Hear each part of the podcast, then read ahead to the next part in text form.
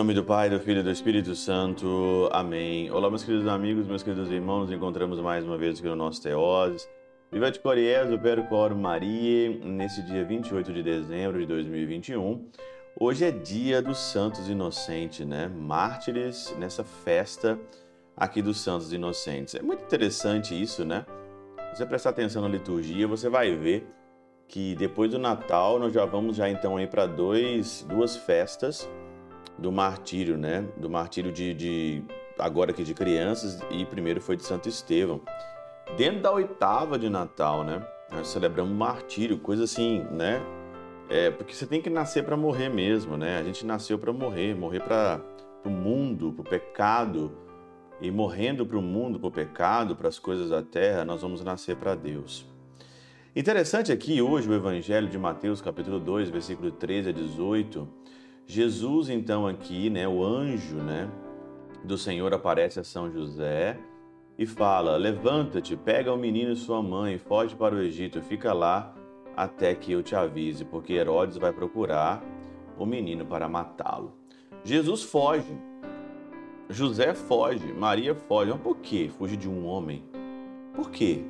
Que fuga é essa, né? Ele não é Deus? Ele não é o menino Jesus? Mas por que ele tem que fugir, né? E aqui então, hoje na Catena Aura, o pseudo Crisóstomo, né, no seu Opus Imperfectionem Super Mateus, na homilia número 2, ele diz o seguinte aqui, né, bem interessante. Ele não disse toma a mãe e o filho, mas ao contrário, porque o filho não nasceu por causa da mãe, mas a mãe foi preparada por causa do filho. Prosseguem as palavras: foge para o Egito. Mas como o Filho de Deus foge diante de um homem? Quem se vir, é, verá livre dos inimigos? Se ele mesmo teme os seus inimigos. Mas, em primeiro lugar, convinha que também nisto é, seguisse a lei natural humana, a qual se havia submetido, lei que exige que a natureza humana, abandonada às suas próprias forças, em tenra idade, fuja de um poder que a ameaça é natural a gente fugir de um poder que nos ameaça. E principalmente, nós temos que fugir aqui do pecado. Como dizia São Felipe Neri, alguns pecados a gente só vence fugindo, não tem como. Alguns pecados na nossa vida você só vence ficando longe, se fortalecendo, tendo um tempo no Egito, vencendo as pragas, como vai dizer aqui, e aí então você consegue aí vencer. Ademais, convinha que assim sucedesse para que os cristãos não se envergonhem de fugir quando a perseguição os obriga a fazê-lo. Quantas vezes, né, as pessoas se envergonham de fugir? Fugir hoje é sinal de fraqueza, mas hoje fugir é sinal de virtude, de grandeza, quando você não consegue ganhar, quando você não consegue vencer, principalmente na matéria do pecado, isso aí não é vergonha você fugir, não é vergonha você cortar o mal pela raiz, não é vergonha você não voltar mais naquele lugar, não conversar mais com aquela pessoa, isso não é vergonha nenhuma. Às vezes a gente quer ganhar tudo, né? Quer ganhar, ganhar, ganhar, mas não tem como ganhar tudo. A gente vai perder também. Mas por, mas por que para o Egito, né?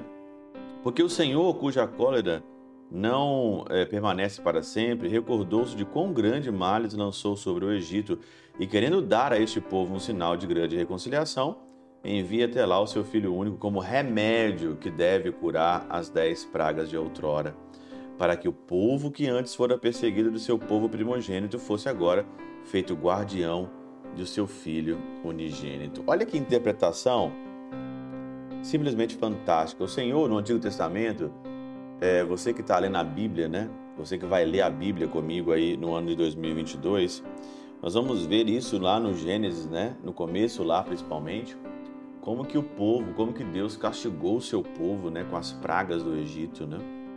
E depois então ele manda agora o filho para o consolo e para o remédio. Isso é extremamente é, maravilhoso, né? Aqui a interpretação da Catena Áurea diante disso tudo, remédio, né, de tudo isso. para que os egípcios, assim como violentamente dominaram aqueles, servissem a este com devoção, para que não mais fossem as águas do Mar Vermelho que se afogassem o mar, o cavalo, os cavaleiros, mas as águas do batismo para receber a vida. Olha por que, que o Senhor fugiu. Ele não estava simplesmente fugindo de Herodes. Ele tinha todo um contexto atrás, tinha toda uma, uma vontade atrás do Senhor. E até mesmo diante da nossa fraqueza, diante do nosso medo, diante da nossa. aonde quando nós queremos fugir, o Senhor tem tudo isso dentro de nós. E, tem, e isso é muito bom você não vencer certas coisas. Você não conseguir pela sua força, você se deparar com a sua fraqueza diante de algumas realidades, para você aprender também a fugir, sem vergonha nenhuma, fugir de coisas que a gente não consegue vencer, principalmente o pecado. Mas tem gente que gosta de brincar com fogo, né? Quem brinca com fogo pode se queimar. Não brinque com fogo. Fuja para o Egito.